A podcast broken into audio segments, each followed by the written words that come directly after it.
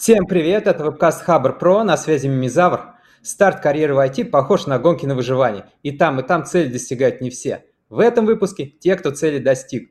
Мы поговорим с джуниор-разработчиками о том, как они строили карьеру, что им в этом помогало, а что мешало. Итак, сегодня в нашей виртуальной студии Талибджон Сахибов из лаборатории Касперского. Талибджон, привет. Всем привет. И Максим Набиулин из Московского кредитного банка. Максим, привет. Всем привет. Мы в прямом эфире, к нам можно присоединиться в комментариях и задать свой вопрос. Запись будет доступна на основных подкаст-площадках. Поехали! И первый вопрос. Талиб Джон, а когда и как ты понял, что хочешь войти? С детства любил разработку или что-то тебя на этот путь натолкнуло?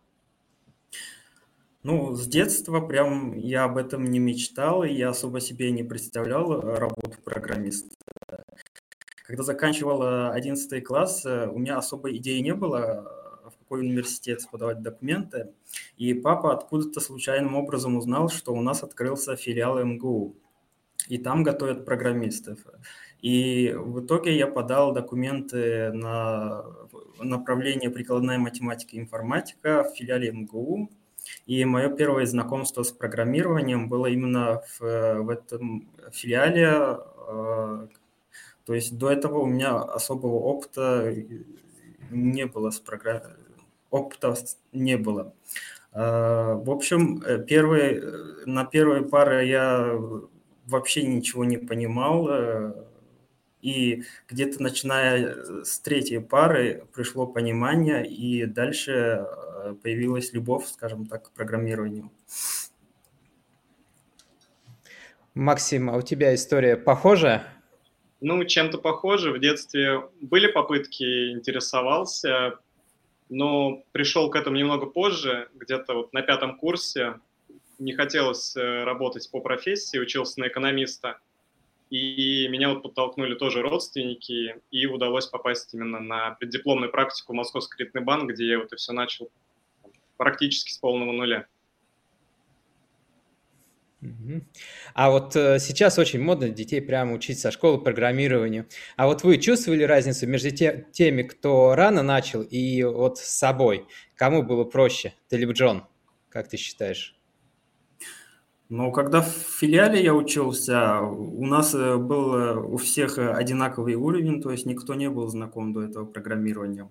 А когда я приехал в Москву, я слышал об одном случае, когда какому-то человеку э, в качестве домашнего задания дали э, участвовать в Олимпиаде, он участвовал и 300 тысяч рублей выиграл. Я был прям в шоке от этого. И э, вот, по-моему, в таких моментах, наверное, проявляется отличие. А так в процессе обучения в университете или при трудоустройстве, я думаю, что это особой роли не играет. Максим, а у, у тебя? Ну, мне кажется, да, чем раньше начнешь, тем быстрее встанешь на какие-то рельсы, и у тебя, грубо говоря, не будет другого пути, ты будешь себя, тебе даже выбирать не надо будет, когда ты там в университет, куда пойти в университет, где потом работать. Сейчас вроде и в школах есть какие-то разнообразные кружки по программированию, можно заинтересоваться там. Мне кажется, чем раньше начнешь, тем в итоге легче будет. А как бы ты хотел, когда бы хотел начать? Со школы или, Ой. может, с первого курса? Ну да, если сейчас рассуждать, я бы хотел вот как можно раньше, возможно, даже в школе, чтобы пойти потом профиль научиться. И, ну, да, нам, как, как максимально рано. Вот, насколько бы я мог, настолько бы я и как бы выбрал этот путь. А, а не страшно было бы, что, например, это бы все надоело и пришлось бы что-то новое искать? Ну, возможно, и надоело бы. Возможно, я бы успел больше каких-то областей попробовать различных. Но ни о чем не жалею, как получилось, так получилось. Ты, Либджон, а ты хотел бы раньше начать? Ну, скорее всего, да, но не с прям там с пятого класса или с первого. Наверное, более-менее идеальный вариант, когда ну, 10 11 класс, и ты уже начинаешь задумываться о своем будущем, и вот в этот момент, э, наверное, приходится выбрать э, что-то. Если там э, прям с детства начать, скорее всего, это быстро надоест, и человек пойдет по другому пути, просто будет потрачено время впустую. Ну, главное, чтобы не заставляли, я думаю, в детстве этим заниматься. Можно по чуть-чуть, по чуть-чуть какие-то для себя интересные вещи открывать, делать, ну, как прикладные прям. И все. А ты, ты, Лебжон, у тебя же профильное образование. Ты как выпустился? С любовью к IT? А, Еще раз я не услышал. Можешь повторить вопрос? А, смотри, у тебя же профильное образование, да? А ты как выпустился? С любовью IT? Ну, скорее всего, да. Хоть и направление у нас называется прикладная математика и информатика, а там, по-моему, все хотели стать э, этими э, программистами. Никто не хотел стать математиками, э, при том, что у нас большая часть обучения была по математическим дисциплинам. Но в итоге у всех по-разному получилось. Кто-то вообще в другое направление ушел. А, но после окончания университета у меня было ясное понимание, что я программист. Математиком стать не хочу. А вот э, если сейчас посмотреть на, как, когда ты выпустился, то какой самый сложный барьер был у тебя после э, выпуска из института? А, при поиске работы, имеешь в виду? Да. Ну, основной барьер – это отсутствие опыта и каких-то там э, проектов более-менее презентабельных, у меня их тоже не было. И вот я собеседовался один раз, а так э, всегда получал отказы в HeadHunter. В общем, ну, скорее всего, из-за отсутствия опыта. Максим, а ты с этой проблемой столкнулся, отсутствие опыта? Ну, я приходил на, сначала на преддипломную практику, потом на стажировку, и там предполагалось, что у людей может не быть опыта. Но именно самый большой барьер у меня был именно во время обучения уже внутри МКБ, когда надо было на проект выходить, и всегда казалось, что недостаточно еще знаний, недостаточно я умею, чтобы вот уже браться за какие-то настоящие задачи. Но как бы со временем, когда ты там уже берешь одну, вторую, третью, делаешь ты задачки, все это проходит уже становится намного проще, этот барьер был, не знаю, может, за месяц где-то я его снял с себя. Телебжон, а ты как учился? А, у тебя вот именно при обучении программированию какой был самый сильный барьер? А, при обучении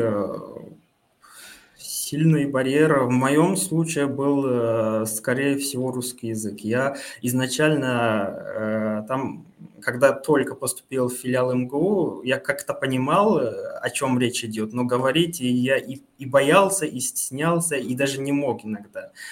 И где-то вот к окончанию университета я начал более-менее свободно говорить. А если говорить про, технические, про технические предметы, то при их изучении особых проблем не было, но была сложность именно связанная с особенностью филиала. То есть у нас э, были основные дисциплины, которых читали москвичи, то есть преподаватели из Москвы. И когда они приезжают, вот, э, к примеру, преподаватель матанализа приехал, и две недели по пять пар с утра до вечера у тебя матанализ. И потом э, один день э, выходной, и он же для подготовки к экзамену, за ним идет экзамен, после этого улетает преподаватель, и на этом кошмар заканчивается. Вот самое сложное для меня было вот это. А ты техническую литературу тоже на русском искал или там на английском? Например? Нет, на английском я начал искать уже э, где-то там, э, когда в аспирантуре начал заниматься э, научными этими делами. А в основном искал на русском литературу. Максим, а ты бы вот так вот по пять дней в неделю, пять пар смог бы учить? Конечно, смог бы. Я ни перед чем не остановился бы. Но если говорить про такие барьеры именно в техническом плане, ну, по языку, понятно, не было. Очень всю литературу изначально читал на русском, потом уже перешел на английский, когда ну, нету источника просто на русском или нету переведенной документации. А, ну, во фронтенде есть определенные ступени изучения, довольно классические. У меня вот первые проблемы начались именно на JavaScript, когда вот просто читаешь статью, не понимаешь, перечитываешь, читаешь, не понимаешь, перечитываешь, так это могло там итерация могла занимать так полдня. Ну, со временем, да, вот, если руками начать что-то делать, становится лучше, быстрее приходит понимание. Максим, а тебе вот в этом в освоении коллеги, друзья помогали? Ну, к сожалению, у меня нету друзей именно по моей специальности программистов, которые могли бы мне помочь.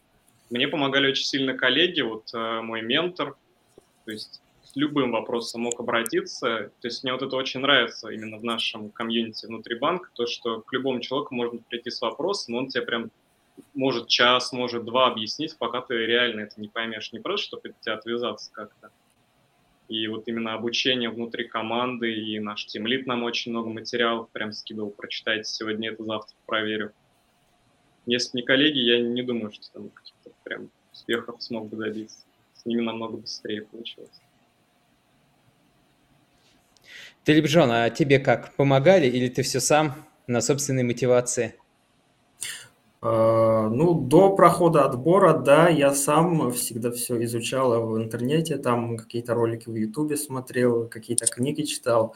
А когда я начал стажироваться в лаборатории Касперского, ну, разумеется, э, мой тимлит э, очень большие усилия приложил, чтобы я поднялся, потому что когда я приходил, у меня были, скажем так, э, знания чистые про язык и все. То есть плюсы и Java. А у нас проект связан с Android, и поэтому нужно было подтянуть знания по Android. Вот в этом мне Тимлит помог. А ты как, э, ощущала вот это вот нехватки э, практического опыта? Ну, на первых порах, да, э, и еще было сложно ориентироваться в коде. Я иногда очень долго искал нужную область, где мне хоть что-то надо исправить.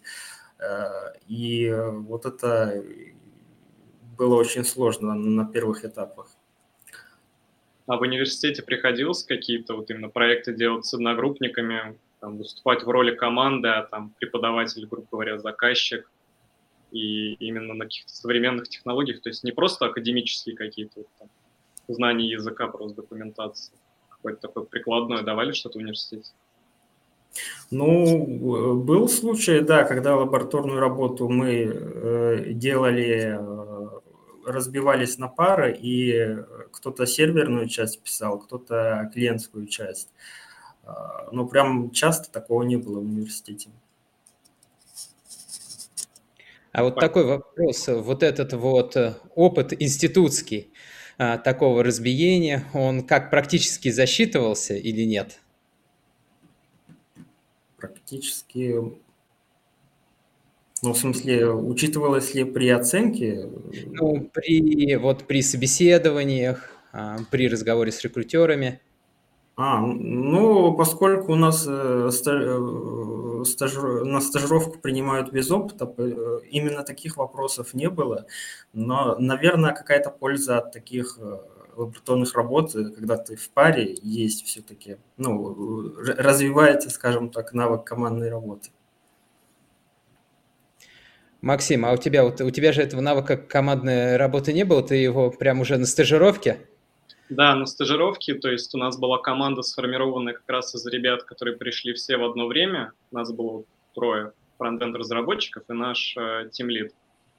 И уже только вот в процессе учился всем процессам, которые вот приняты в IT-мире на ходу, изучал роли, там, как называется начальник, кто там над ним стоит, как вообще там, что есть отдельно бэкэндеры, у них свой начальник, все это взаимодействие вот прям как бы с первых дней началось именно на проекте. Ну и внутри команды тоже у нас всякие были там скрам-мероприятия, митинги и взаимодействие тоже горизонтальное было у нас настроено. Все сразу свалилось. А как после института легко было вот в это влиться? Ну, я еще и до этого работал не на айтишных работах, на обычных. Может быть, это тоже сыграло свою роль и помогло. Именно какое-то понимание коллектива, работа в коллективе, какая-никакая ответственность вырабатывается, когда ты уже хотя бы где-то работал. Ну и институт, я думаю, в любом случае помог тоже взаимодействие с одногруппниками, а, какая-то тоже там проектная работа, какие-то лабораторные, да, по экономике, но все равно они командные там один ничего не сможет сделать. Ты, Джон, а у тебя как? Такой богатый не айтишный опыт? Не айтишный? Ну, не совсем богатый, э, приходилось где-то э, пару-тройку месяцев работать, подрабатывать на стройке. У меня только такой опыт есть. Дальше там около IT, потом 1С и уже стажировка в ЛК. То есть, когда ты только приехал, э, ты приехал в Москву, проходил собеседование, и, ну, чтобы с голоду не помереть, приходилось еще на стройке подрабатывать? Ну, примерно так, да. Я э, на одно собеседование ходил, там, э, ну, по классике сказали, мы вам перезвоним, и после этого я случайно наткнулся на какое-то объявление, где там разнорабочий требовался, и плюс в том, был в том, что э, там звали не каждый день, а когда есть э, нужда в этом. И была возможность как-то совместить с учебой, и поэтому я начал подрабатывать там. Потом случайно узнал, э, увидел объявление про работу в техподдержке интернет-провайдера. А приходилось отпрашиваться там, ну, люди как-то воспринимали то, что ты работаешь на стройке и говоришь, ну, я сейчас пойду в Касперский, прособеседуюсь, вернусь, не вернусь, не могу сказать. А, ну, в тот момент я еще не, соби- не собеседовался никуда. А, а, но реагировали в основном с удивлением. Там, ну, настройки как бы в основном э, люди, которые не особо умеют говорить на русском, а я тут э, начинаю говорить, и они говорят, откуда у тебя такой хороший язык? Я иногда похвастался, что я филиал МГУ заканчивал. А, у нас на одном из прошлых выпусков а, один из участников, он data scientist, преподаватель МФТИ, а, сейчас в Кёльне преподает. Вот, и он рассказывал, как на старте карьеры в институте он приходит к своим однокурсникам в МФТИ, а они все спят. Он им, ребят, вы что спите, учиться надо? Они, отстань, мы вагоны разгружали. Вот. А его от этого спасло, что он э, получил стипендию. Вот, и вот у него был вот этот вот небольшой задел, что он мог э, именно учиться, вот, а не работать, да. Да, это очень важно на самом деле. Мне кажется, сложно учиться, когда тебе постоянно надо там, ну, грубо говоря, вагоны разгружать. Не можешь сконцентрироваться, у тебя нету, грубо говоря, там, 8 часов в день, чтобы учиться. Ты весь уставший приходишь, там максимум час можешь посвятить, чтобы потом спать идет. А, Талибджон, а вот у тебя же опыт в техподдержке 1С, он э, как тебе помогал вот именно в а, обучении э, C++, э, в обучении, ну, и как раз поступить на стажировку в Касперский?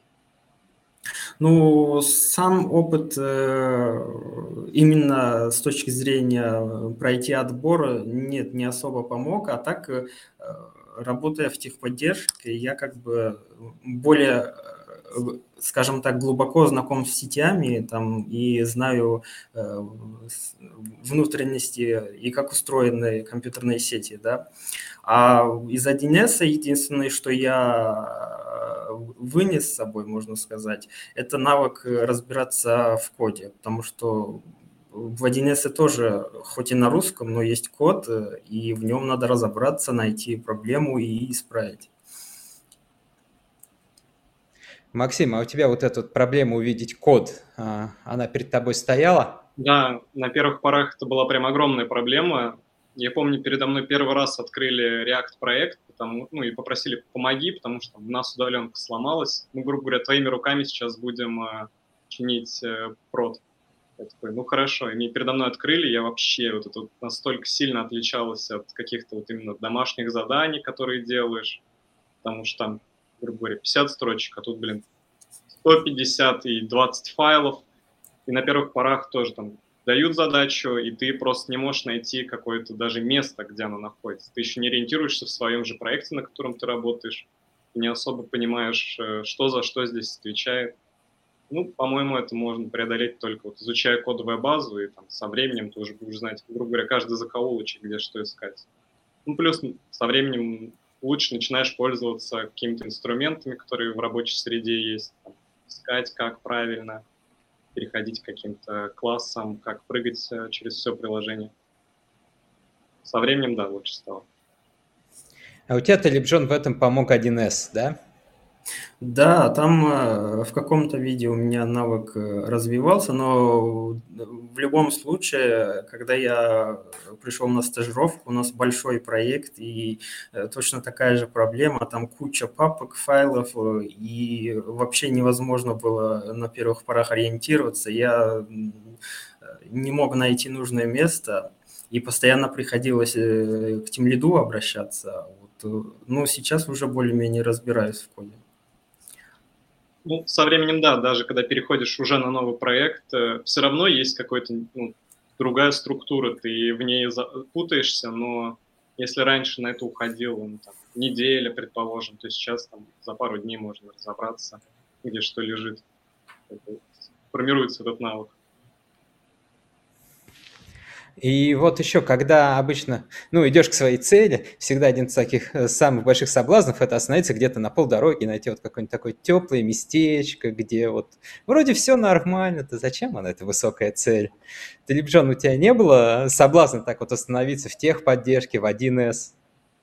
Ну, соблазна не было, я попал э, прямо в эту ловушку, потому что я задержался в этой техподдержке э, аж на полторы года. Я считаю, что это большой срок для такой работы, и мне надо было там оттуда примерно через полгода уже уйти.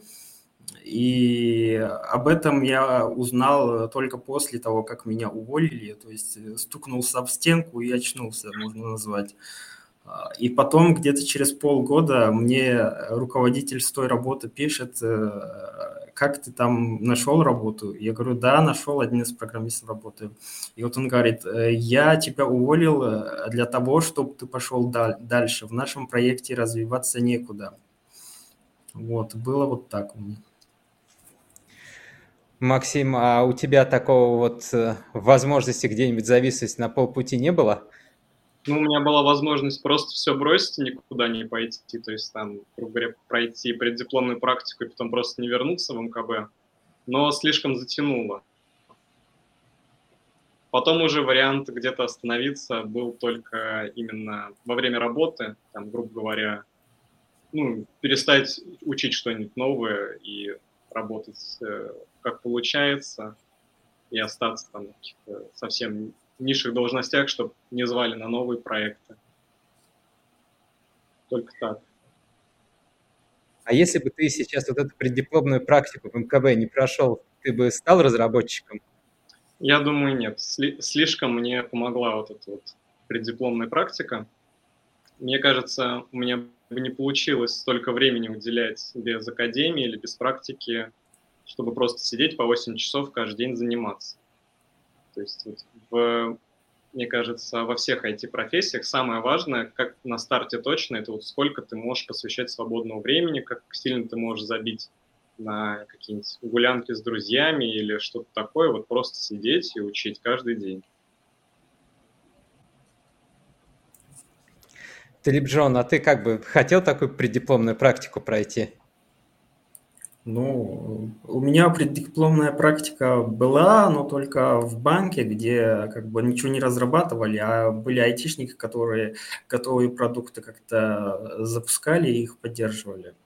Но я бы, скорее всего, задержался вот в этой техподдержке, если бы меня не уволили. Ну и слава богу, что меня туда уволили. А почему? Я вот, у меня стаж техподдержки э, четыре с половиной года, но у меня как бы от них хорошие воспоминания, там, конечно, много было чего веселого.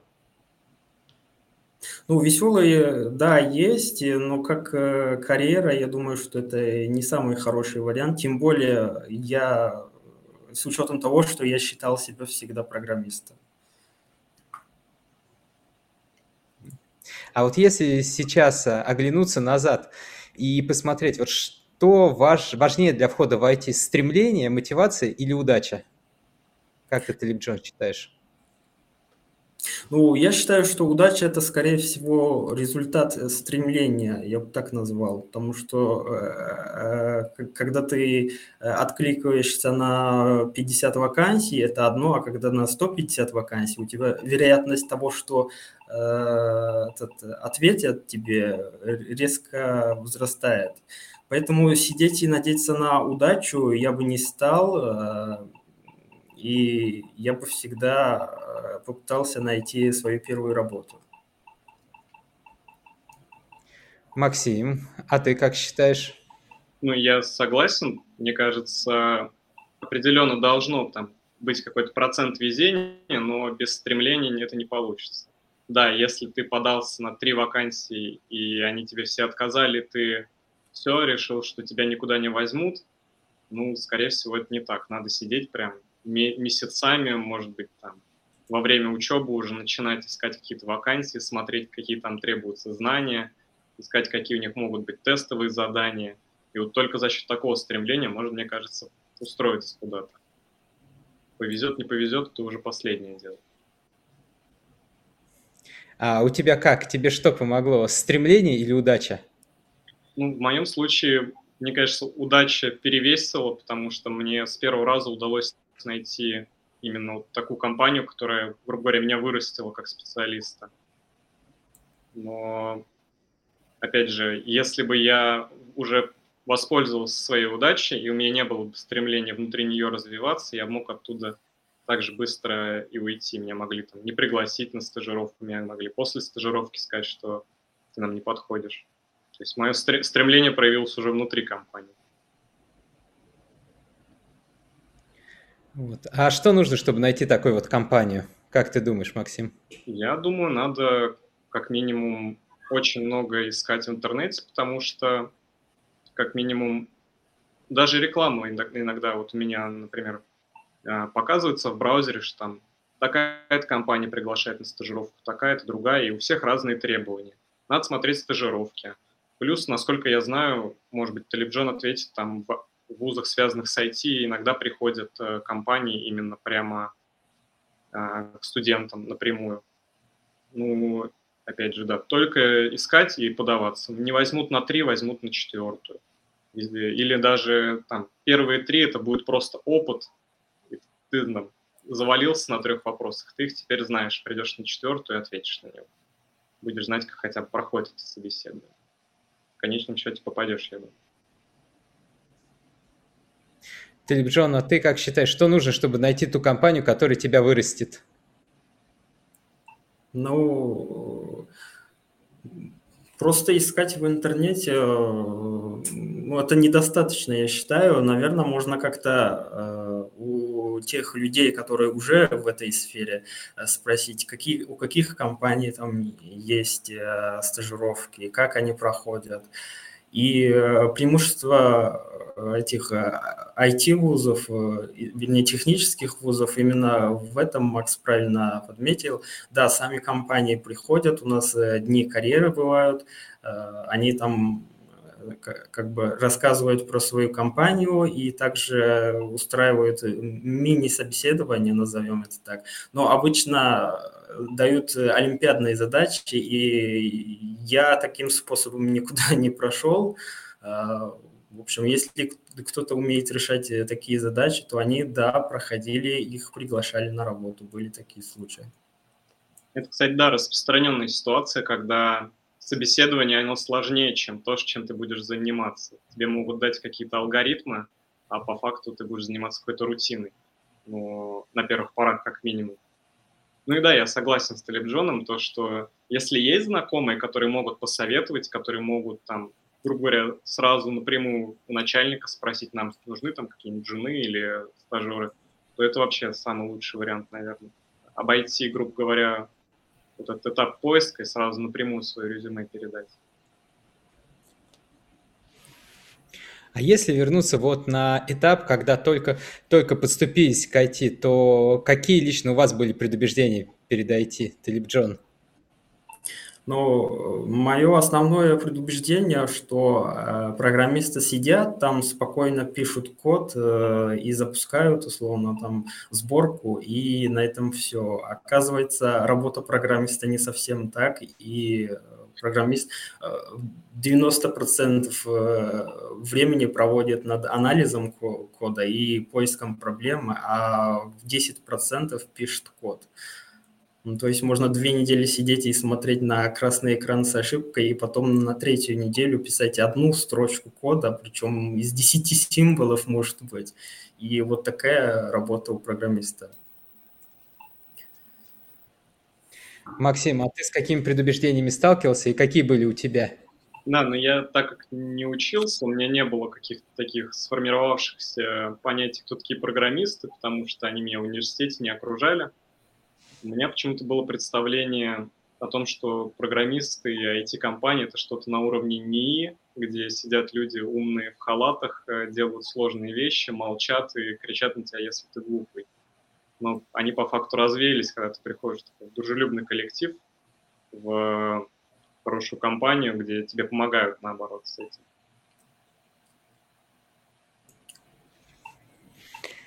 А, а вот э, с какими предубеждениями вот у других людей ты сейчас видишь, Максим?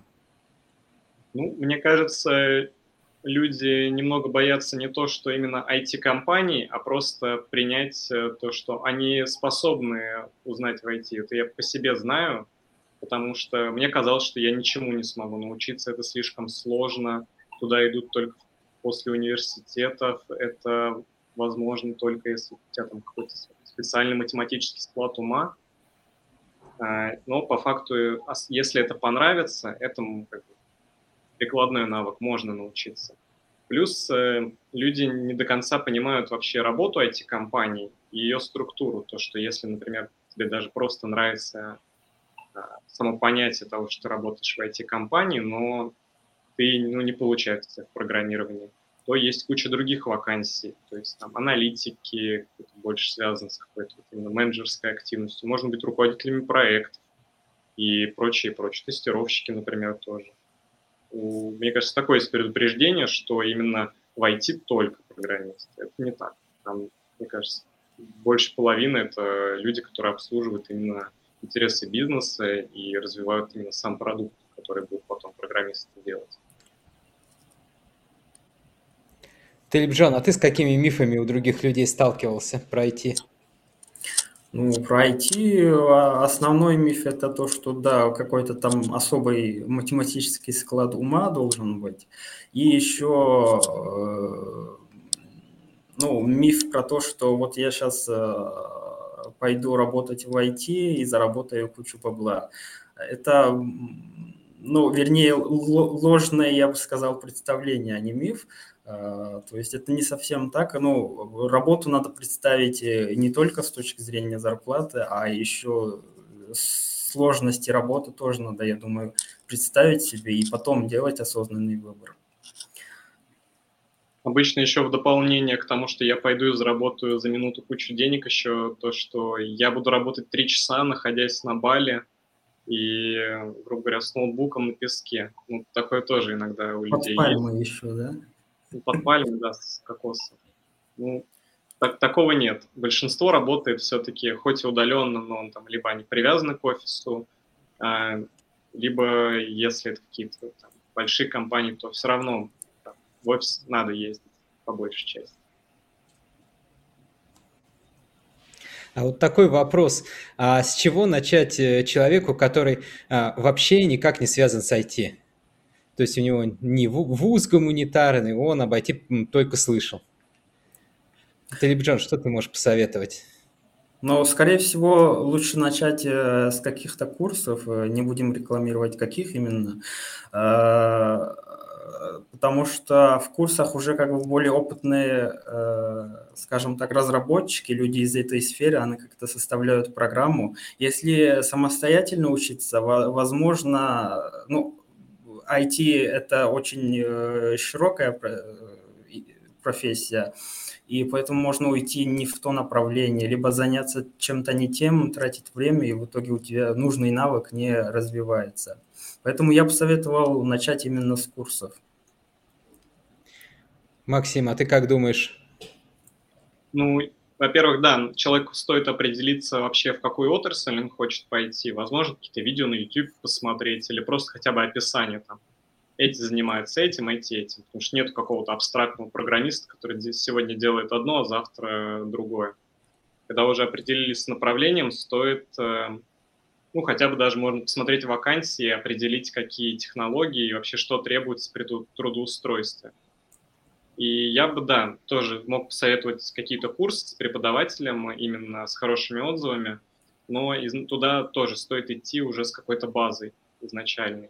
То есть можно посмотреть какие-то дорожные карты по профилю, посмотреть, там, пройти какие-то первые этапы, а потом уже на курсах просто закрепить, потому что курсы обычно очень интенсивные, и, грубо говоря, ты что-то не понял, э, там, неделю это делал, тебе преподаватель там помогал, или там ты попал куда-то не туда, где тебе плохо помогали, и, грубо говоря, ты отстанешь от общей группы. Все-таки нужно и самообразованием заниматься, но чтобы там иметь какую-то поддержку и поставить себе цель, которую там, ты хочешь достигнуть, и замотивировать себя тем, что ты, да, пошел на какие-то курсы, и ты обязательно должен их закончить. Ну и, грубо говоря, там, потом этот сертификат сможешь приложить к резюме, у тебя появится портфолио, которое сформировано на, в результате работы на курсе. Ну, а потом, да, уже когда прошел курсы, стоит поискать все-таки стажировку, потому что мало кто возьмет без опыта сразу на вакансию. А вот э, такой вопрос, а ты бы, Максим, смог без курсов просто по книгам выучиться? Я думаю, что нет. Все-таки э, курсы вот именно как мотиватор какой-то, как э, какое-то даже общество, в котором ты будешь состоять, с ребятами, с которыми ты будешь общаться, вот там, если, особенно если вместе будет какой-то проект делать. Э, это такое первое реальное столкновение с IT-миром. Вот я в данный момент, например, тоже прохожу курсы от банка. И если по книгам, Возможно, так можно выучиться, если ты вот учишься в университете, у тебя там есть какое-то программирование, но ты уже для себя там на втором-третьем курсе решил, какой ты будешь профиль изучать, и ты начал изучать его углубленно, но вне учебы, например.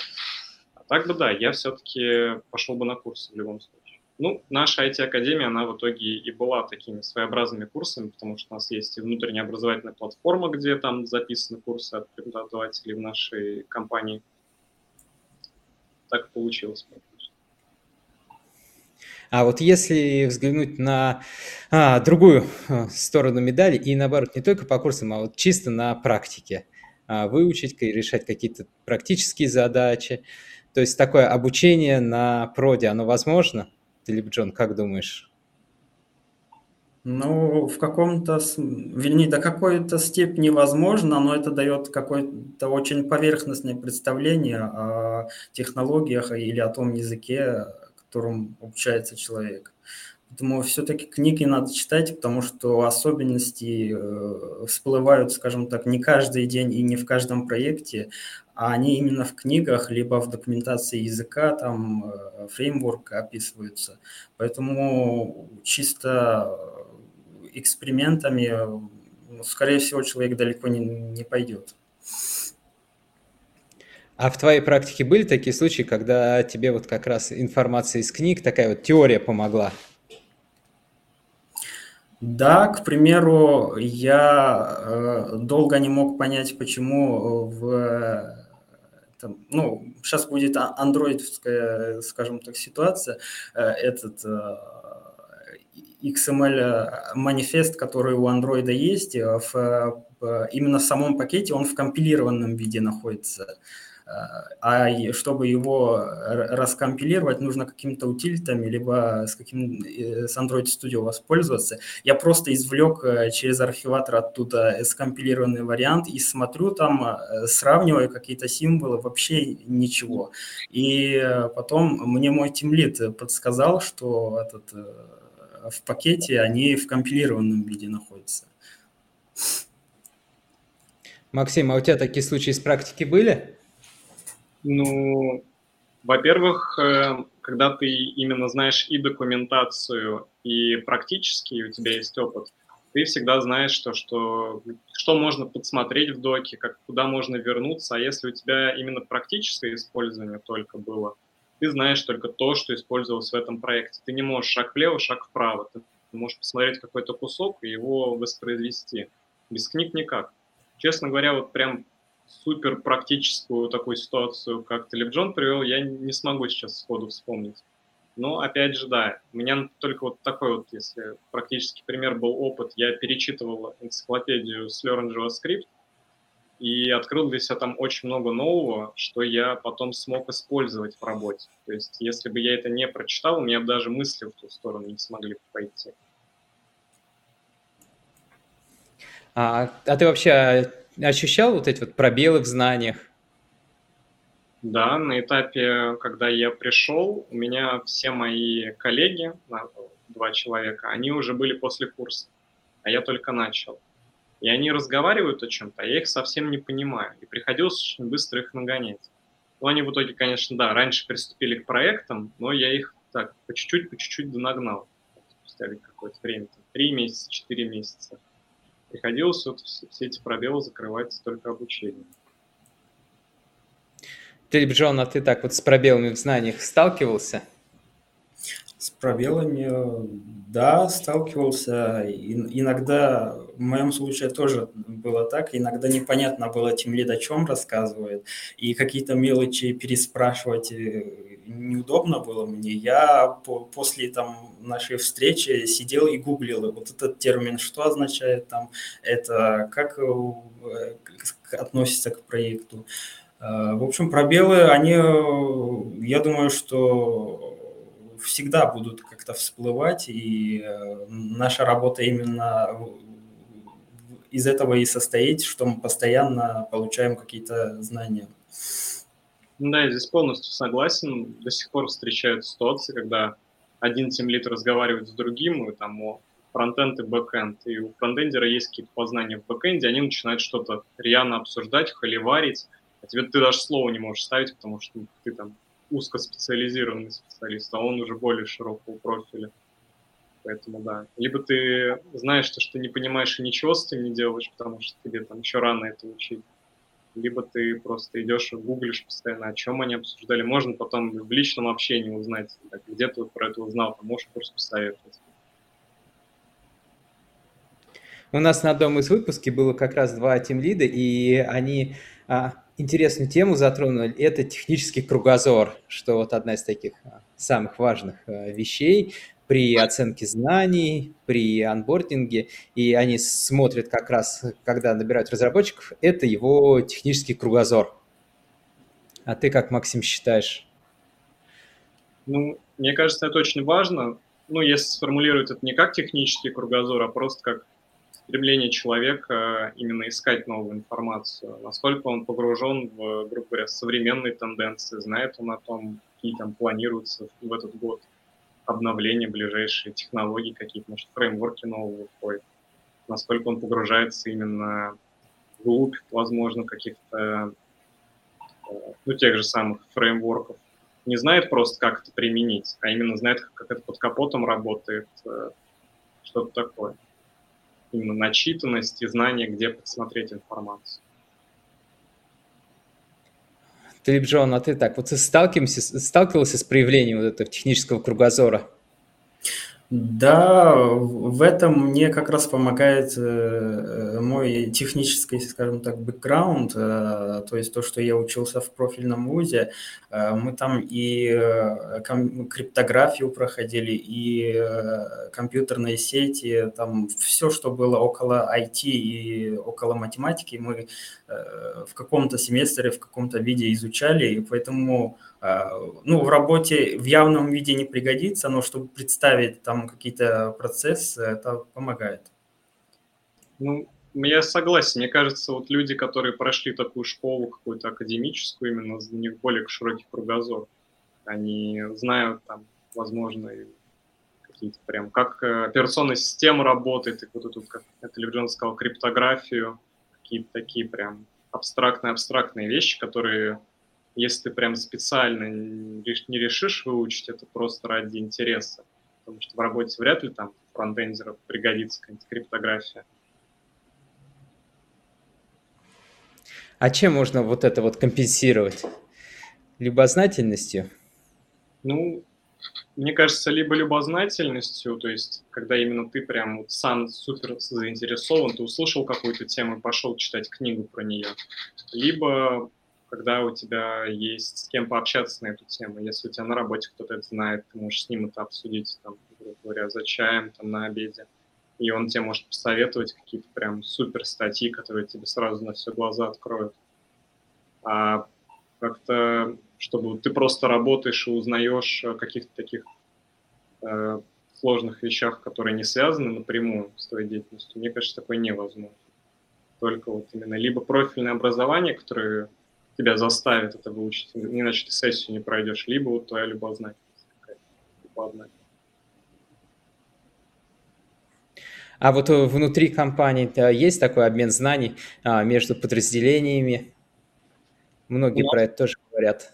Да, у нас, например, вот безопасность э, банковская решила сделать э, такой проект, как Security чемпионы. И они решили как бы делиться своими знаниями именно там, у них сначала вебинары, потом практические занятия. Именно вот они профессионалы безопасности. Кто хотите, записывайтесь к нам на курсы. Там, потом можно даже, по-моему, от них сертификат какой-то получить. И даже они предлагали потом каким-то образом участвовать в проектах, связанных с безопасностью. Но, например, у них там даже можно... Ну, почему я, например, туда записался – потому что у них была безопасность веб-приложения одна из тем. У них было две темы, я вот на первую записался. Еще скоро как раз начнутся эти курсы, очень интересно. Ну и плюс у нас в Академии есть вот внутренняя платформа обучения, на которую именно какие-то проверенные курсы заливаются, которые либо кто-то смотрел и может э, порекомендовать, и они именно внутри банка. С внешних туда нельзя прийти пока что.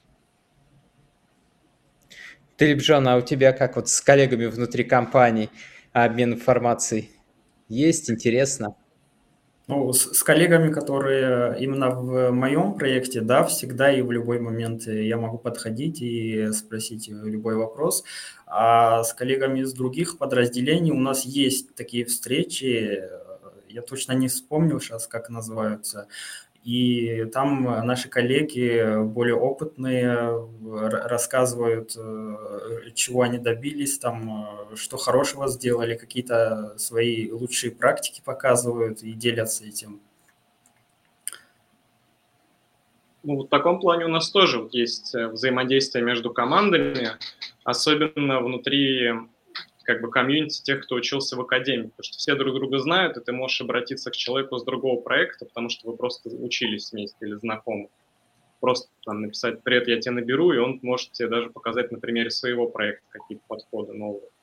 Плюс у нас есть такая иногда ротация кадров, когда ты приходишь на чужое место, и у него проект какой-то там. Ты смотришь, как он это сделал, и уже узнаешь новые подходы. Плюс бывает э, даже и не только внутри проекта код-ревью, который проводится, а иногда там просят э, с другого проекта посмотреть. Ты уже в любом случае изучаешь их кодовую базу какую-то и э, новые подходы какие-то для себя выделяешь. Можно всегда поспрашивать, можно в чат написать, ребят. А тебе какие смежные направления больше всего интересны?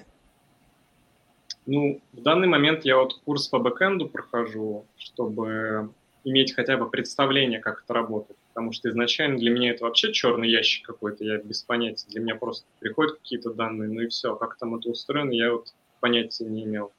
Поэтому сейчас прохожу курс именно по бэкэнду. Талиб Джон, а тебе вот вне твоей сферы что больше всего интересно? Не в моей сфере, ну, я бы для начала подтянул э, свой английский, а если говорить именно про технические навыки, то я присматриваюсь в сторону языка Kotlin, потому что ну, большинство Android-проектов, они сейчас уже с нуля пишутся именно на нем, и вот я бы я планирую изучить именно этот язык. А, а вот э, чтобы стать разработчиком, а, ну, чтобы стать Android-разработчиком, ты какие навыки, скиллы качал? Ну, я целенаправленно для Android каких-то именно навыков не качал. Я смотрел описание вот этого онлайн-отбора в лабораторию Касперского. Там были разные направления. Я выбрал несколько направлений, где были плюсы и Android. А в Android я из, начал самостоятельно изучать именно Java и немного Android SDK. И вот этого всего хватило, чтобы пройти отбор. Максим, а ты какие скиллы качал и навыки? Ну, изначально есть такая святая троица фронтенда – это HTML, CSS и JavaScript. То есть HTML, CSS довольно быстро учится, потом уже JavaScript уже довольно большая, широкая область. Потом обязательно в современной разработке всегда применяется один из трех фреймворков. У нас как бы, в банке тоже был выбор, но я посмотрел, что большинство моих коллег React изучает, и я перешел тоже на React. Потом со временем вот, уточки какие-то смежные технологии, которые уже внутри React есть, потом уже препроцессоры э, именно CSS смотришь и начинаешь вширь, там, как дерево у тебя разрастается именно стек, переходишь JavaScript на TypeScript, а из таких софт-скиллов, ну, мне кажется, они сами по себе качаются, то есть я не читал каких-то там определенных книг, э, как вести переговоры или что-то похожее. То есть просто за счет того, что там каждый день митинги, каждый день нужно с кем-то договариваться, там, созвониться с аналитиком, созвониться с бэкэндером, навыки вот этого общения и ведения переговоров, они сами по себе возросли. Спасибо. И у нас э, последний вопрос. А как, ребят, планируете развиваться дальше? Телеп Джон. Ну, я как джуниор дальше планирую э, получить мидла, разумеется. Для этого мы э, с моим тимлидом, э, тимлидом пообщаемся насчет, какие технические навыки прокачать надо. А то, что я сам хочу прокачать, я уже озвучил. Там английский хочу подтянуть и еще изучить язык Kotlin. Максим, а ты? Ну, в дальнейшем тоже планирую оставаться именно во фронтенде, не хочется уходить в какой-то stack. Э, хочется шире немного расширять, ну, развиваться и как бы уже, грубо говоря, React знаю неплохо, хочется уже какие-то там, серверный рендеринг освоить, а, TypeScript получше выучить. И да, тоже идти в сторону там медла, потом сеньора и все-таки техническую часть менеджмент э, не очень интересно. Потому что, как мы знаем, есть два же пути, именно в менеджмент и такого хардового разработчика, вот них хочется именно в технической части остаться. Full stack не хочешь пойти? Нет, не очень. Мне кажется, э, лучше иметь много знаний в какой-то одной области и иметь представление о том, как работает чем э, делать и то, и то, и в итоге делать это не, на высшем уровне, на среднем. Есть же фраза, что там э, хороший фуллстек — это просто недоученные фронтендеры, бэкендеры. Ну да. Раз много. А не боишься попасть в ситуацию, когда вот из-за узкого стека там а, бац, и придется все учить с нуля? Ну, почему же? Ну, если ты имеешь в виду то, что из-за того, что я не знаю, грубо говоря, бэк, меня не возьмут никуда на работу, я такого, такой ситуации не вижу, потому что, как минимум, в России большинство вакансий, они именно прям бьются там, только фронтенд, только бэкенд. Потому что обычно, если просят делать и то, и то, это значит, ты будешь один на проекте и будешь делать все, там, и аналитику, и все остальное на тебя будет просто приходить, скидывать и ты загнешься там. А именно внутри фронтенда там настолько обширно база знаний, которую можно изучить, что там есть куда развиваться, есть что учиться. Да, про IT очень хорошо говорят, что ребята, поздравляем, вы попали. Это сфера, где постоянно надо учиться. В общем, всем спасибо, было очень интересно. Это был Хабр Про. Оставайтесь на связи и получайте от разработки удовольствие. Всем хорошего дня. Пока-пока. Всем пока.